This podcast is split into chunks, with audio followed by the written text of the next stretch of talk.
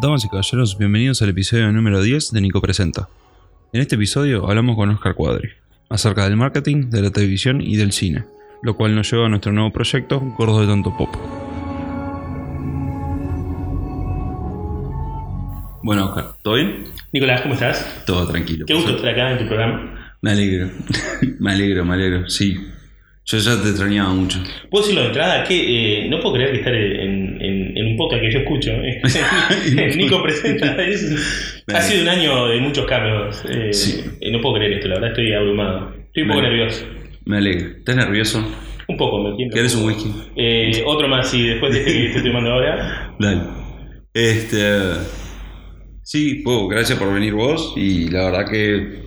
Qué suerte que vamos a empezar a trabajar juntos y hacer proyectos juntos. Algo que le vamos, vamos a comentar en apenas en instantes. Algo que tenemos ahí en la cocina y está a punto de salir. Está a punto de salirse. Este. Pero bueno, eh, más que nada, contanos un poco vos. ¿Quién, quién sos? ¿Qué es lo que haces? Y qué, o sea, ¿qué, qué fue lo que estudiaste? ¿Qué es lo que te interesa? Cosas así. Bueno, mi nombre es eh, Oscar, hasta ahí a secas, eh, como Bono o Cher. No tengo otro, no tengo otro nombre. Eh, trabajo en una empresa de informática, hago soporte técnico. Tal vez la conocés la empresa, no vamos a dar el nombre por- porque no auspicien acá, así que que se manejen. Eh, y trabajo hace un par de años ahí y en realidad no, no tengo ese estudio, sino eh, estudié en varias, eh, varias casas de estudios. Casi siempre salí ayuno de títulos de ellas. No tengo ningún título, ninguna licenciatura en ninguna universidad de, de Cuba. Eh, sí, me- sí tengo un título de, de an- de analista en marketing eh, de, de la UTU. Y también en la UTU me recibí de operador inmobiliario, que es un título que te abre todas las puertas del mundo, sobre todo las casas vacías. Y, y rematador. Y soy estudiado rematador también. Eh, me falta en realidad una materia para ser rematador. Pero es una linda carrera, ese argumento es. eh, y la- el, el negocio del remate es, muy lindo también. Trabajé mucho en remates, varios años con varios rematadores. Y eso me hizo, me- un par de ellos, eh, especialmente uno, me, me dio la idea de estudiar remate y, y que es una buena salida laboral. Y estudié aquello y ahí terminé estudiando cómo, cómo pegarle bien a, a un- en, en- un atrio, pegarle bien un martillo. Bueno, Es, una- es- es toda una materia esa. Sí, sí, sí. Me costó muy- es más, voy a confesarlo, es la materia que me falta. Pero bueno. Eh, bueno, después eh, he vivido aquí en Montevideo toda mi vida. Soy padre de, de dos niños, casi tres, porque mi, mi pareja está embarazada de nuestro tercer niño. Y bueno, y además en, en cuanto a, a- a los gustos, eh, soy un aficionado enfermo de la lectura, de la música y del cine también, que creo que es el- un poco el motivo por el cual estamos teniendo esta charla. claro, obviamente.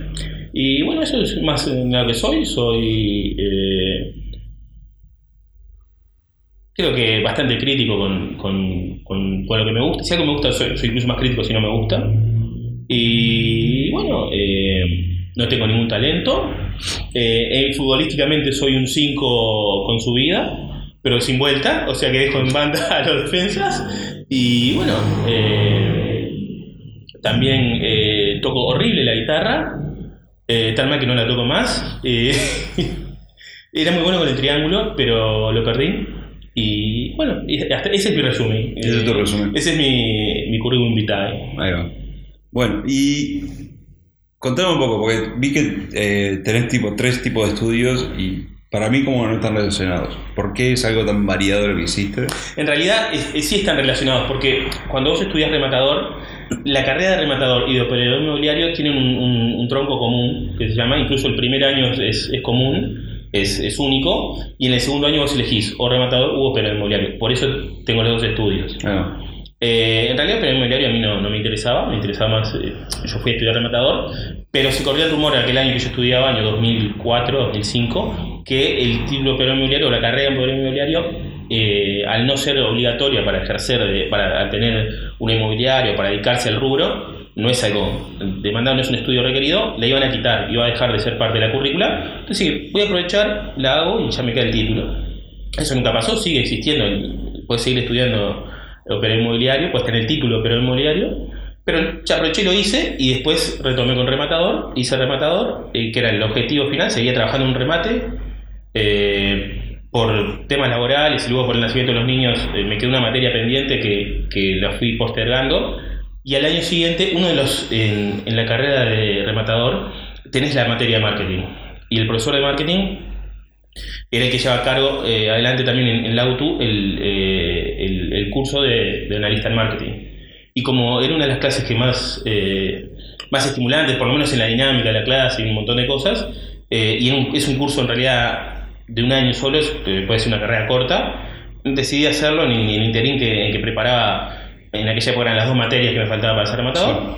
Hice en el interín ese analista en marketing, terminé analista en marketing, lo salvé y me quedó, salvé una materia más y me quedó una, la pendiente de, de- de rematador. Y así fue que tuve los títulos. No es que estén tan... No si bien no son lo mismo, son, Claro. son de, de, digamos, cosas distintas, sí tienen un, algo en común que son, por un lado, el del tronco común de estudios de, de unos y el otro, el de un profesor que fue que, el que me estimuló a ser el, analista en marketing. Ah, bueno. Eh, Todo está conectado en esta vida, Nicolás. No, pero, o sea, si vos eh, le decís, no, pues yo soy rematador, analista de marketing y, y operador inmobiliario, ¿y cuándo- ¿cómo pudiste estudiar todo eso? ¿Qué, qué ¿Por qué te estás haciendo una cosa diferente? Iba a la escuela nocturna de tortafriteros también. Ahí va, Hago un agujero de tortafrita y me queda... me parece. Este, pero bueno, entonces, eh, con los estudios y eso, vos dijiste, yo trabajaste como rematador y ese tipo de cosas. No traje como rematador, como- no puedo rematar, porque sí para ser rematador tenés que tener el título determinado. Al faltar una materia no puedo rematar, pero sí trabajé, un remate tiene muchas instancias, el, el- el armado del remate, eh, el loteo, el, el día del remate en sí, el despacho de mercadería de la venta, un montón de cosas, incluso tareas administrativas, que sí hice con, con un par de rematadores, uno de ellos amigo, que incluso uno de ellos fue compañero mío, sí se recibió y empezó su remate inmediatamente. Y eso sí lo que hice en el remate, es rematar, oficialmente nunca rematé. No.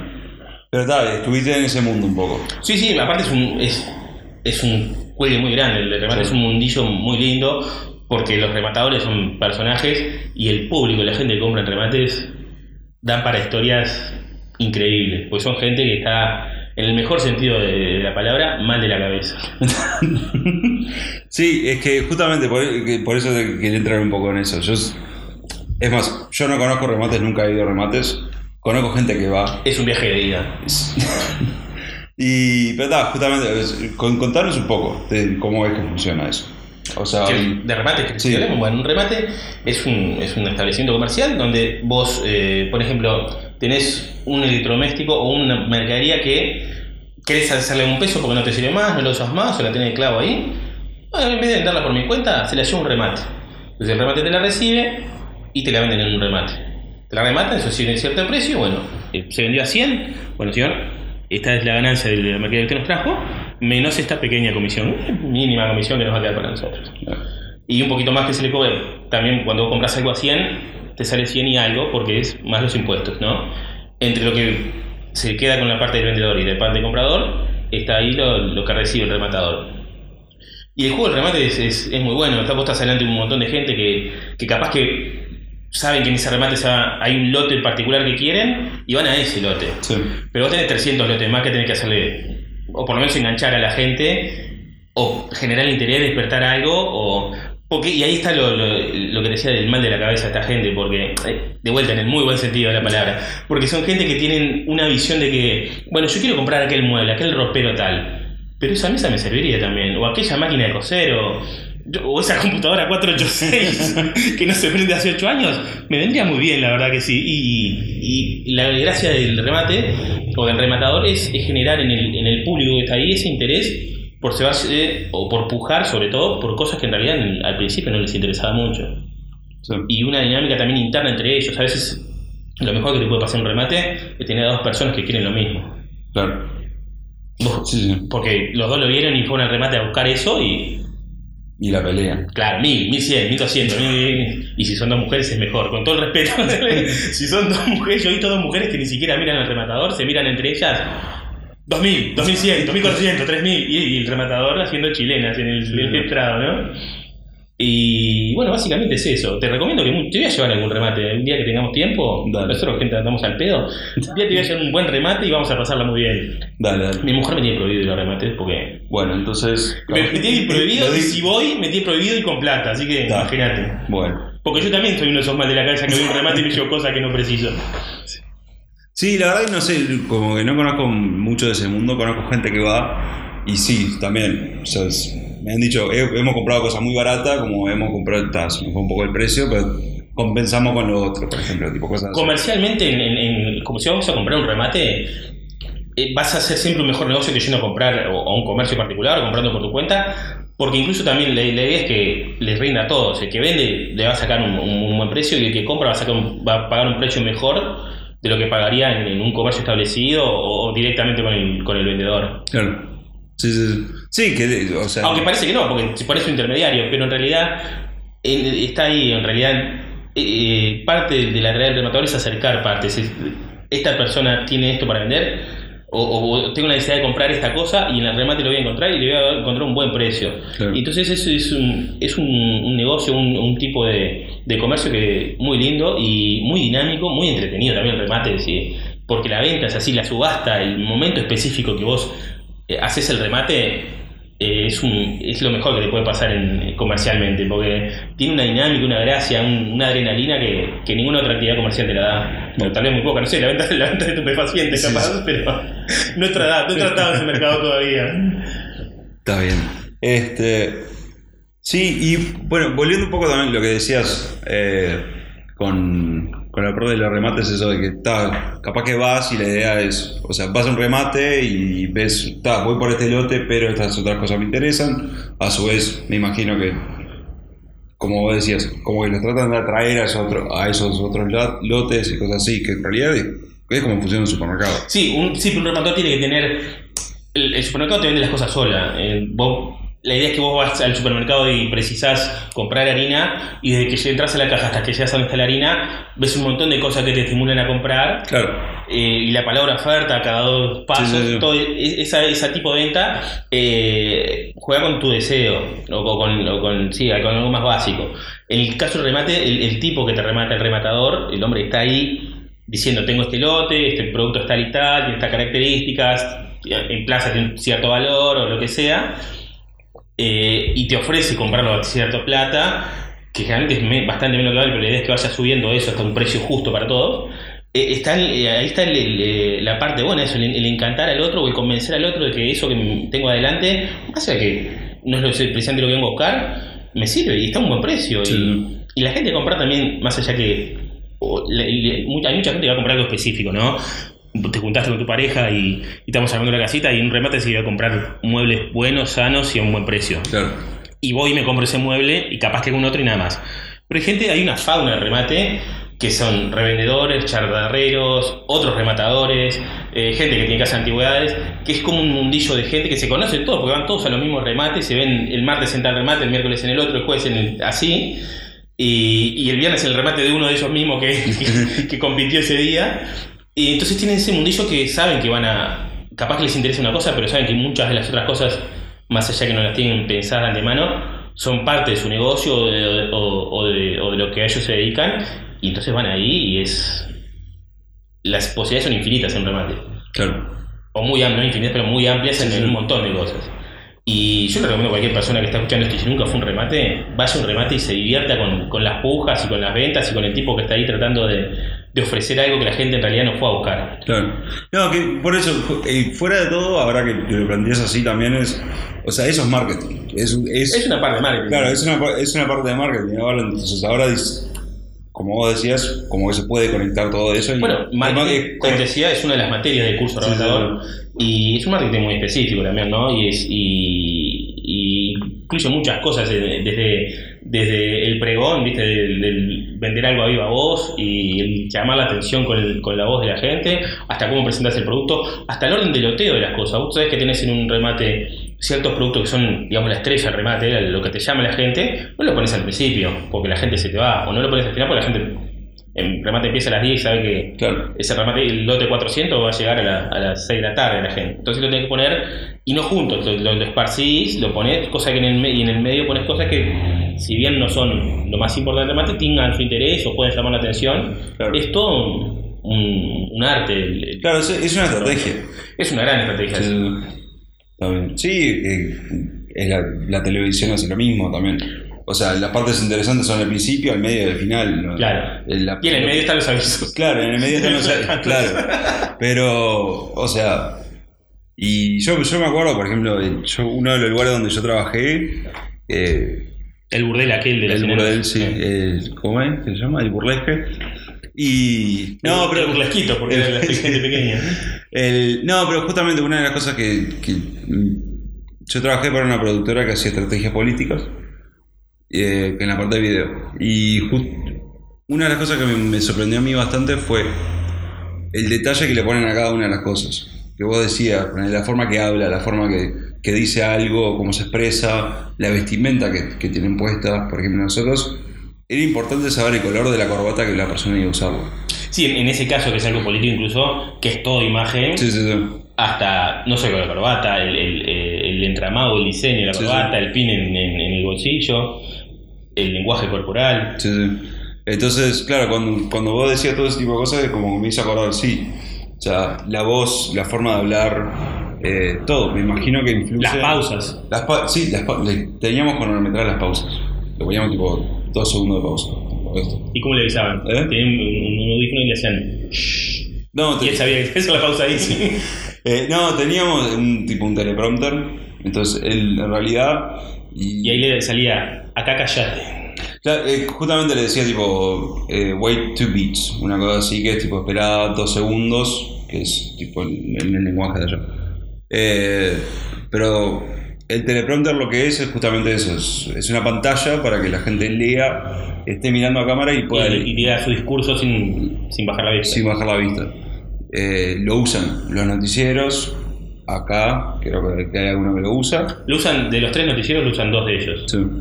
Este, y- Es muy fácil darse cuenta de que no lo usa. El canal donde la gente mira para abajo cada rato y, Claro. y hacen. mm, y bueno, y este. Mm.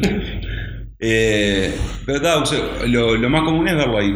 Pero justamente nosotros, el, creo que el 90% de las campañas que hacíamos era con teleprompter y era todo así, era cronometrado, todos sabíamos que eran tipo 30 segundos cada reclame, cada segundo de pausa, cada- y todo eso era marketing. Y era para ver cómo era que funciona.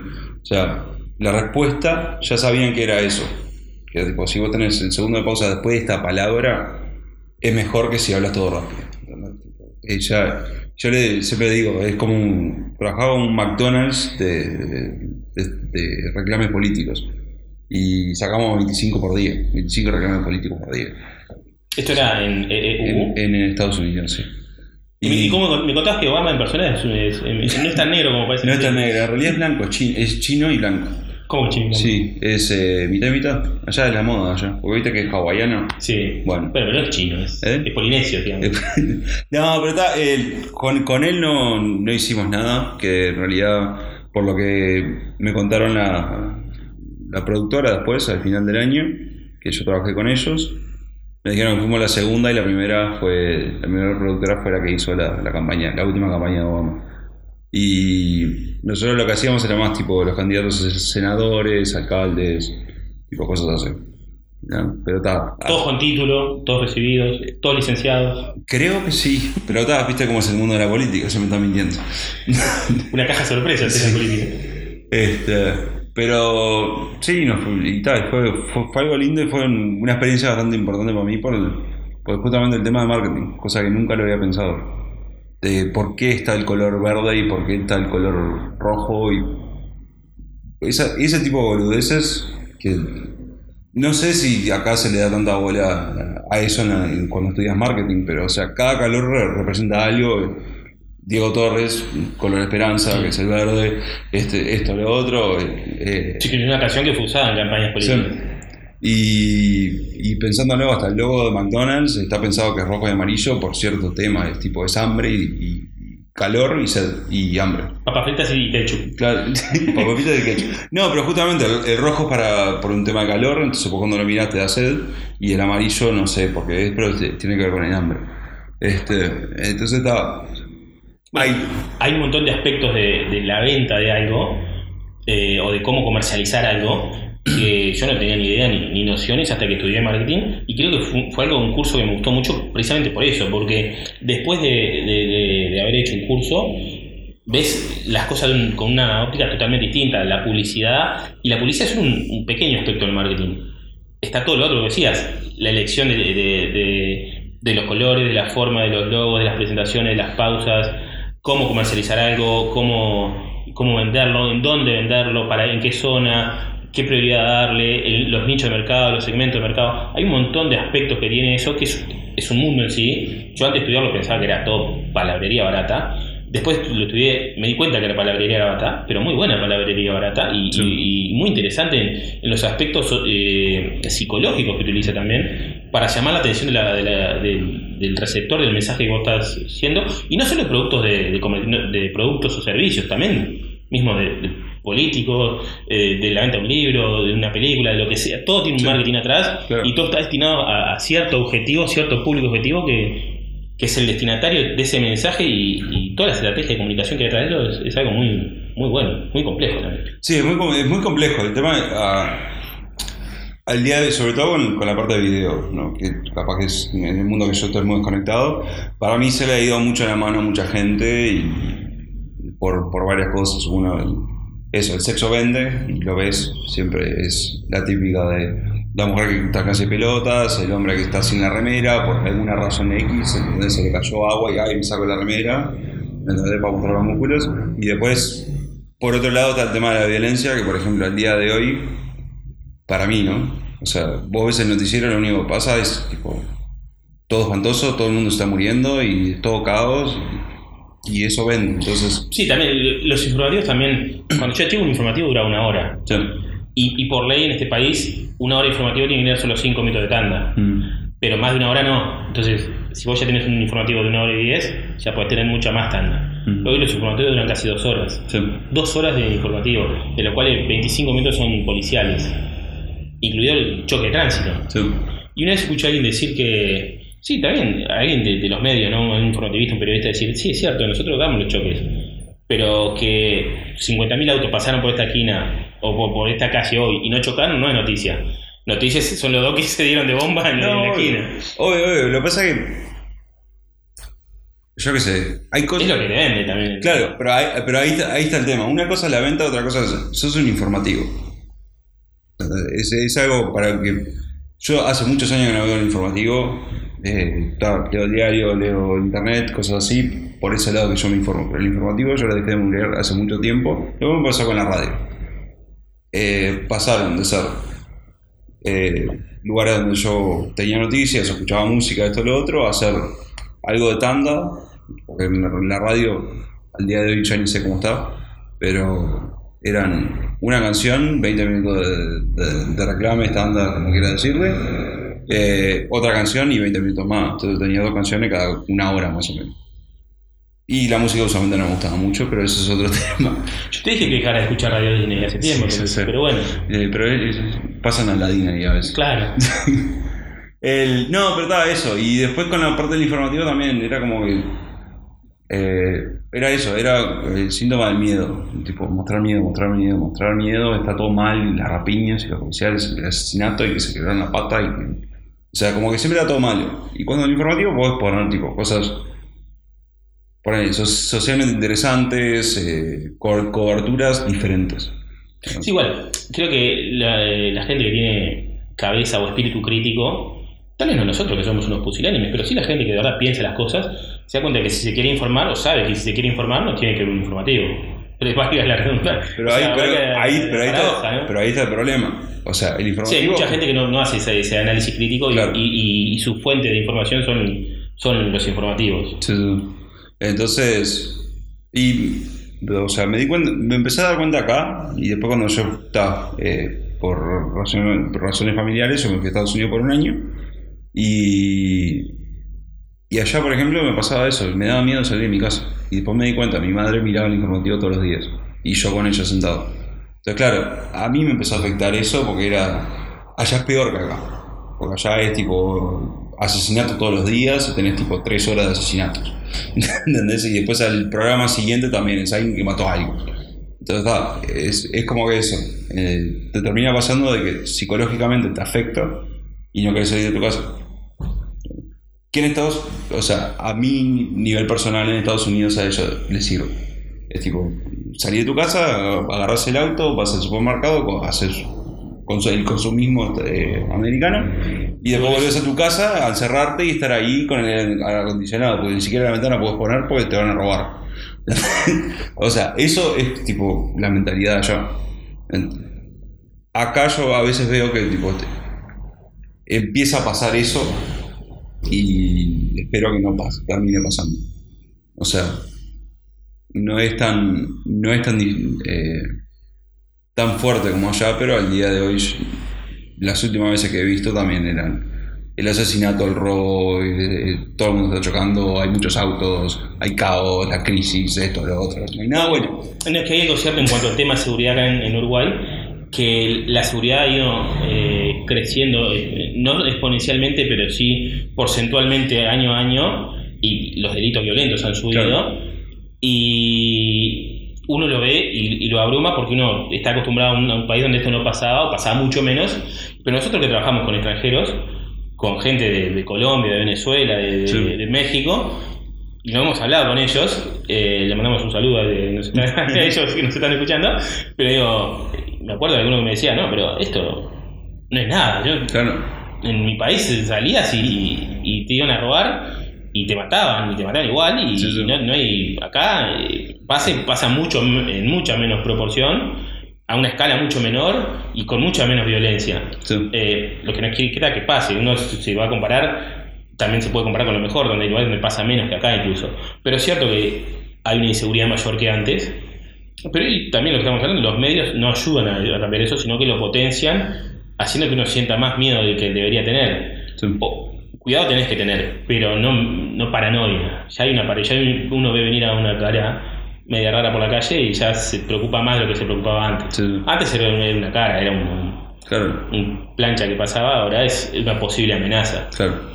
Y eh, existe la posibilidad de que esa, que esa amenaza sea cierta. Existe la posibilidad de que, no lo sea. Claro. Los medios se encargan de que el miedo lo tengas eh, ante el otro siempre. Sí.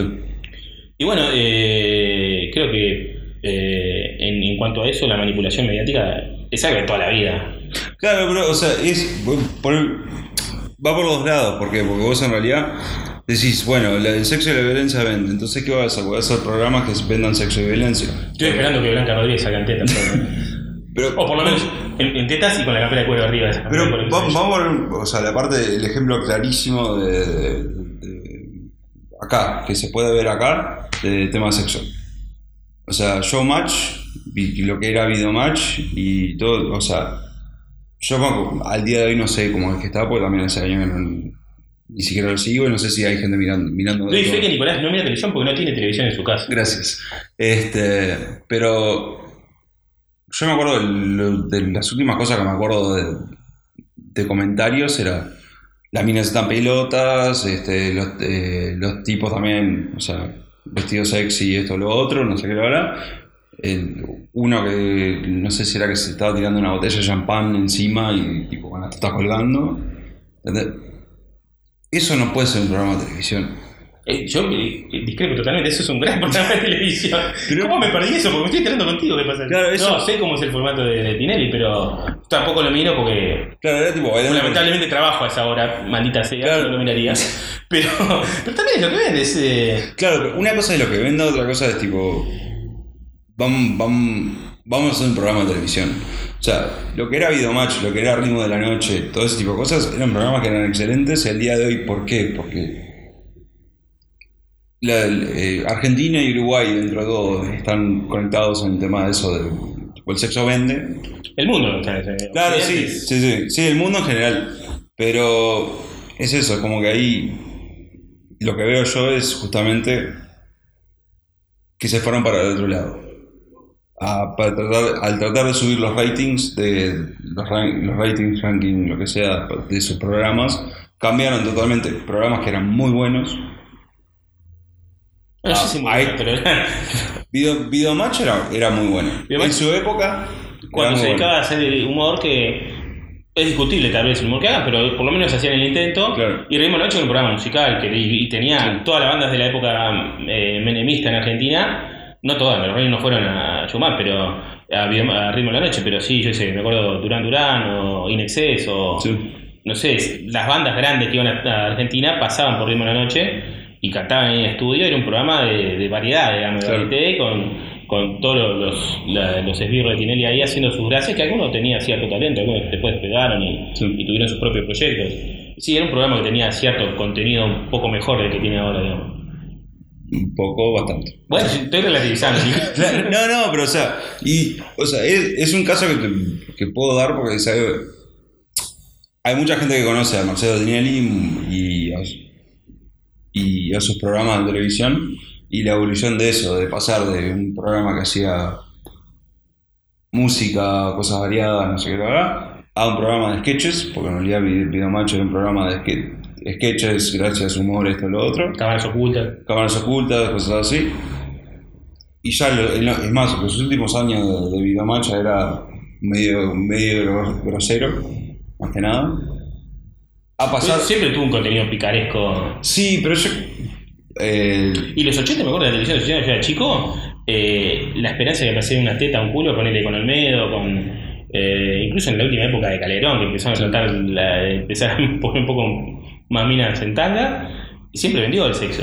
claro, ob- obviamente que siempre vendió, pero justamente bom- bom- de Calegrán y, y Plop era el otro. No, no, bueno. Este, también eh, lo que empezó a pasar fue eso, ¿qué pasó? Empezaron a bajar los ratings, pues empezaron a traer otro tipo de programas también, entonces bajaban los ratings de programas uruguayos y argentinos todo ese tipo de cosas, y lo que pasó fue que empezaron a poner más, bueno, el sexo vende, pumba, vamos a hacer, eso.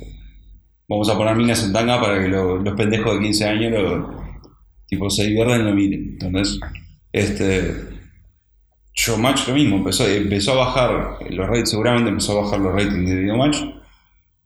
Empezaron a subir el tema de las groserías, el tema de las mujeres en tanga y todo ese tipo de cosas, para tratar de subir los ratings. Vieron que eso capaz que les funcionó, hicieron Showmatch, que son minas en bikini bailando y revolviendo las tetas. Hasta, hasta tal punto de que la mina que se tiraba champán en, en, tipo, en, un ba- en una ducha adentro de un baile, que no entiendo todavía cómo llegó ahí. A vos lo que te jode es el desperdicio de champán. Sí, salado. pero no, pero, ju- Pero o no, sea, es cierto, hay, hay cierta. Igual yo me resisto un poco a usar el término de tinelización, porque como si el loco que yo fuera responsable de- o el inventor de esa forma de hacer televisión, que no lo es, sino es eh, un tipo muy inteligente que explota esa forma de hacer Claro. televisión. Y lo hace muy bien. En- Lo- en es que- producción es sí. creo que lo mejor que se puede dar, no solo en Argentina, en Sudamérica, es el, Sí. mejor, el programa mejor producido que hay en, sí, sí. no sé, no es en Latinoamérica porque está un gigante del otro lado que es México, que, Sí. que también, en- y Brasil es un mundo aparte. Sí. Pero en, en- en- en la América habla hispana, Sudamérica, creo que el, el nivel de producción del, del programa de Marcelo Tinelli no tiene comparación ninguna. No, no, no tiene comparación ninguna y es más. Es un capo, Marcelo. Va a ser No. nuestro próximo invitado en Nico Presenta, Marcelo Hugo, hablando de San Lorenzo campeón de América y su presidencia de la AFA y la nueva temporada de Showmatch. Pero, no, pero, o sea, sinceramente, el, loco me parece que- que es un bocho. que Es muy, es muy bien pensando, pero eso es. Me parece que es eso, como. Hubo una degradación en la televisión en general. Y creo que hasta hace muy poco degradó y degradó muchísimo. Y yo creo que ahora en Estados Unidos, por ejemplo, está como que volviendo. Es más, se le dice que es la, la etapa de oro de la televisión. que Tenés shows como Breaking Bad, tenés Game of Thrones, tenés todo ese tipo de cosas. Sí, igual yo creo que ah, también hay, hay sexo, hay también Game of Thrones, eh, es una teta, un decapitado, un, una entrepierna femenina, un decapitado, un culo, un decapitado. Sí, sí, obvio. Por lo menos la, la es- eh, o sea, están basadas en libros que son más, más o menos parecidos. Bueno, pero no escatiman en, en, en, pezón, que eso es importante. sí, la única razón por la que la miramos. la historia no nos interesa. No, no, sé, ni, no sé ni los nombres. de Yo ya me perdí. Tan- tanta complejidad política, tanta, tanto vericueto. Yo cuando espero las tetas. Este, no, pero eso, justamente lo que, lo que me empezó a pasar fue. eh, yo dejé de mirar televisión muchos años, o sea, y recién como este año, estos últimos años estoy volviendo a mirar televisión, donde por ejemplo Netflix, la serie de Netflix, las dos o tres que he visto, va, he visto un poco más. Eh, son todas buenas. Eh, tenés Daredevil, por ejemplo, es una excelente serie. Eh, tenés- Como no lo fue la película, Daredevil. como sí, no, fue la película. Eh, y yo que series como House of Cards, que no es mi tipo de serie, pero vos la mirás y decís, es excelente la producción la que están haciendo. Breaking Bad es lo mismo, Breaking- yo nunca la terminé. Y me parece que es una serie de las mejores series realizadas en los últimos 10, 15, 20 años, más o menos. Y, pero no me atrapó. Es más, yo me, me- me aburría con ese episodio porque no era mi tipo de programa. Sí, Breaking Bad igual explotó ya, ya por la tercera temporada, ya de la mitad de, de, de- de sus temporadas, de la segunda Sí, parte. de- claro. ¿no? Ahí fue que explotó. Al principio era una serie que tenía su público, pero que no era una- un, un boom como fue después. Claro. No, sí, es que, obviamente, y es más, mucha Y, gente también bueno, lo vio después. Y que eso fue lo que pasó. Claro. Y las primeras temporadas de Breaking Bad tienen mucha construcción. Que, que una buena serie tiene eso, tiene mucha Claro. construcción también, tiene mucho desarrollo principal que, que- que exigen eh, del, del- del televidente o del espectador la, la atención para saber que esto después se va a desarrollar en algo más y exige un nivel de paciencia que, que a veces no se tiene. Sí, que, ahí va, sí, que a veces no se tiene o... hay- es como eso, como que... Creo que vos también me lo has dicho. Sí, yo no puedo empezar a mirar algo que hace 20 años no veo, al día de hoy no voy a entender nada. Claro. Este, y Breaking Bad lo que pasaba era eso, era como cada temporada era una. Es, es una no sé si que se le dice así, pero tipo algo, una serial. O sea, cada episodio en realidad es. Cada temporada es una historia. No es onda. Eh, CSI y esas cosas que tipo, por- lo puedes enganchar en cualquier año. Y más o menos, Y más o allá menos- hay un par de cambios. Claro, cambió la gente capaz, pero el formato es lo mismo y no importa. Es tipo, alguien pasó esto y. Bueno, una serie con la que yo me acuerdo pasar mucho eso es, con para mí, la mejor serie que ha habido, eh, o también la segunda después de Los Magníficos. Eh, pero eso capaz que es el vídeo de la nostalgia que me lo sé decir. Pero para mí la mejor serie de los últimos 20 25 años se llama The Wire, Mm, que era una serie de HBO que era contemporánea con Los Sopranos sí. y con el y con Oz y, y Sexo de la Ciudad, aquella época. Entonces tenía un, un perfil un poco más bajo que esa serie, no era tan prominente, no ganaba tantos premios, no tenía tanta audiencia. Pero es una serie de 60 capítulos en 5 temporadas y cada temporada eh, es una serie ambientada en la ciudad de Baltimore. Y cada temporada toca un tema distinto. Eh, Se llama The Wire porque es una, una división policial que hacen eh, escuchas. The Wire en inglés es cuando te hacen un cableado y te hacen una escucha y más allá de eso. Pero el, objetivo de esas escuchas, esa investigación policial, todas las temporadas varía. Es los narcotraficantes en la primera temporada, el sindicato y, el puerto, Baltimore es una ciudad portuaria en la segunda. La tercera temporada es el otro. El, otro grupo narcotraficante rival de la primera temporada y, los que se reconvirtieron después de los sucesos de la primera temporada. El cuarto es el sistema educativo de, la ciudad, que está muy bien logrado eso porque son los hijos de los delincuentes de las otras temporadas y, y el tema de, esa temporada es el sistema educativo y la quinta temporada es la prensa. Hay personajes que son eh, gente que, periodistas y la investigación periodística de, de- de un hecho policial que esta gente está de, de las escuchas es lo que investigan. Entonces cada temporada tiene un, un foco temático bien distinto una a la otra. Mm, Igual están muy, inter- muy interconectadas, están, ¿no? Pero son como autocontenidas en la temática de cada temporada. Y eso es un poco lo que vamos a hablar también, qué pasa con Breaking Bad. sí. La primera temporada es el tipo asumiendo la- lo que le está pasando, su cáncer, eh, cómo sustentar a su familia, y la siguiente temporada es la transformación en, en- en- en su- de, de profesor de, de- de ese hombre que sabe que se va a morir al, al capo narcotraficante que, Sí.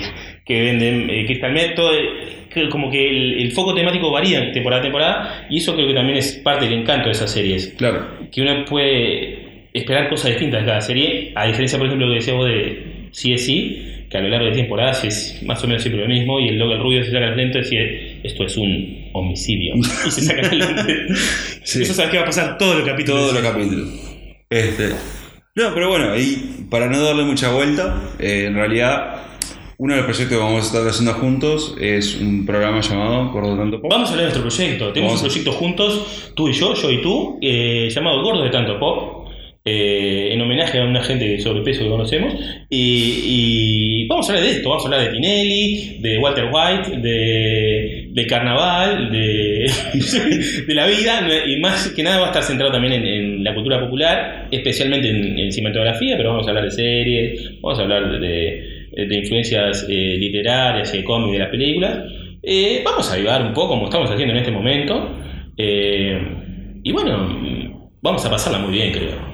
Yo creo que también. Vamos Y- a hablar de tetas, también de nudismo en los medios. Sí, ojalá. Y tu campaña de que te has vuelto un, un evangelista en sacar las tetas de, de los medios de comunicación, que me parece muy loable. Y mi campaña para que todos salgan en tetas, en, Claro. salgan en tetas. Pero por eso, o sea, los opuestos. Se atraen. Término, término Claro. medio, aparte. Llegamos a un término medio. Bueno, en este momento vos estás eh, de saco y yo estoy desnudo. claro. Para los que nos escuchan, queremos saber, porque llegamos al punto, aunque no nos estén viendo, de que cada uno tiene su postura hasta las últimas consecuencias. Este. No, eh, pero sí, eh, de mi lado, yo, ta, como vos ya sabés, estoy haciendo podcast desde el año, finales del año pasado. El gran podcast Nico presenta. Gracias. este, pero sí, con- los dos trabajamos juntos en un, en un lugar que no vamos a decir el nombre. Y, y tal, fue eso. A mí, cuando hablábamos de películas, siempre como que me dejabas desconcertado de todo lo que sabías. Entonces fue algo de decir, oh, eh, o ¿Cómo sea, este tipo tiene tanta información al pedo en la cabeza? ¿no? Claro, sí. Me, me lo han dicho otra vez. Claro, es- Mi más, mujer o, me lo dice mucho. más o menos fue algo de eso, fue algo de. yo- o sea, y no. No porque todos los estudiantes de cine sean, sean maestros y van a hacer grandes cosas. Yo estudié cine y yo a veces quedo de cara con todo lo que sabes. Vos sabés mucho más que yo de películas clásicas, eh, de, de todo. O sea, pues te, te pregunto algo y vos sí, no, porque tal cosa. Te digo, el otro día que también otro, otra persona que trabaja con nosotros te dijo una frase y esa justo no la reconociste, pero ella dijo, siempre que digo una frase vos la reconoces. Es cierto, si tengo un... Entonces, son como cosas que me, me llamó pila la atención y fue algo que dije, estamos haciendo esto, la idea es poder abrir un canal de podcast eh, con varios diferentes podcasts y algo que me interesa a mí y algo que veía que te interesaba a vos fue el cine. Entonces dije, vos, ¿te interesa hacer esto? Vos eh, hablaste vos del nombre, Gordo Tonto Pop, y ta, y empe- vamos a empezar a hacerlo. Y podemos, estamos en condiciones de filmar que ya es una realidad que va a salir el próximo jueves. Jueves. Jueves, ¿de qué fecha? 17 de 17. marzo. 17 de marzo tenemos el primer episodio de Gordo de Tanto Pop eh, en el éter, ahí en el universo, para que todo aquel que le interese lo pueda escuchar. Eh, Eh, y bueno, eh, como siempre, si le- esperemos que les guste. Tiene mucho esfuerzo, mucha producción, hemos gastado mucho dinero en él. No se nota, pero lo hemos gastado. No. Y bueno, Sí, sí, aparte también, o sea, ya lo, lo grabamos, lo grabamos una vez y yo me mandé una cagada. y lo tuvimos que grabar de Lo vuelta. tuvimos que grabar de vuelta. Y por suerte salió mejor que la primera. Sí, vez. salió mucho mejor. La verdad que siempre si vas a hacer algo, hacelo dos veces, vas a ver que vas a ir mejorando. Y a mí me pasó también, el primer podcast que yo grabé nunca, fue- nunca se subió al aire y no tiene nada que ver con lo que es el día de hoy. Y Aquí hay que entrevistar a Mick Jagger, me acuerdo a Mick Jagger, sí. Eh. Mick Jagger y Steven Tyler, los dos juntos, juntos, en, acá en, mi, en mi sofá. Claro, y Este. midiendo las lenguas, a ver quién tiene la lengua larga. Sí, me acuerdo. Este, no, pero justamente, o sea, un- una de las primeras cosas fue, probé, y yo estaba tímido, apenas hablaba, eh, tenía mucho eh, titubeo, cosas así. Y tal, ya como me acostumbré y creo que es algo que, conociéndote a vos, creo que es algo que podés también llevarlo adelante y la idea es como que seamos que co-conductores, pero para mí es la idea que vos que tipo, lo lleves mucho más adelante que yo. ¿Cómo, dejas, ¿Cómo te descansas en mí, eh? Bueno, yo puedo con este proyecto, yo voy a sacar adelante este barco. Eh, y bueno, va a ser un viaje divertido. No sé vamos, si nos va a ir bien, pero por lo menos nos vamos a divertir en el intento. Y vamos a. Sí, va a estar centrado más que nada en, en- en el mundo cinematográfico, pero también sus aledaños, series. Vamos a hablar de, de- Porque ahora, lo que decías vos hace un rato, la televisión se ha convertido en, en- en un medio de comunicación eh, visual a la par del cine, en la narrativa, en el desarrollo de personajes. Incluso el cine se ha convertido en algo un poco más esquemático y más eh, y más de- lleno de lugares comunes y la inventiva y la creatividad se ha ido hacia el lado de la televisión Mm. eh, con cosas como lo que hace eh, HBO, una vez en los canales ahora como Netflix, hasta Amazon está haciendo series ahora. Sí. Así que todo eso también es parte de lo que vamos a hablar, más que nada del, cine, pero eso también incluido. Como decíamos también, eh, los orígenes de las historias que, de, de las películas, los libros, el cómic, la narrativa. Vamos a hablar un poco de todo eso. Sí. Y bueno, esperemos que lo que hablemos no aburra a la gente y si lo aburre, no, los aburra al final y escuchen todo el podcast primero. Bueno. Este, pero bueno, muchas gracias. Gracias a ti, Nico, por dejarme cumplir un sueño. Tengo, ahora llego a casa y voy a hacer el, el ticket en cosas ¿viste? de viajar en globo, eh, pasar una noche con Michelle Pfeiffer. Eh, a Michelle capaz que le, voy a tachar y voy a poner otra. Mm, Hace tiempo que no actualiza la lista, pero ese salir en, en- ser entrevistado por Nico Presenta, ese lo puedo tirar. y ya sabes que te agradezco pila por haber cumplido un sueño. Gracias a vos por venir. Un abrazo, Nico. Chao, chao.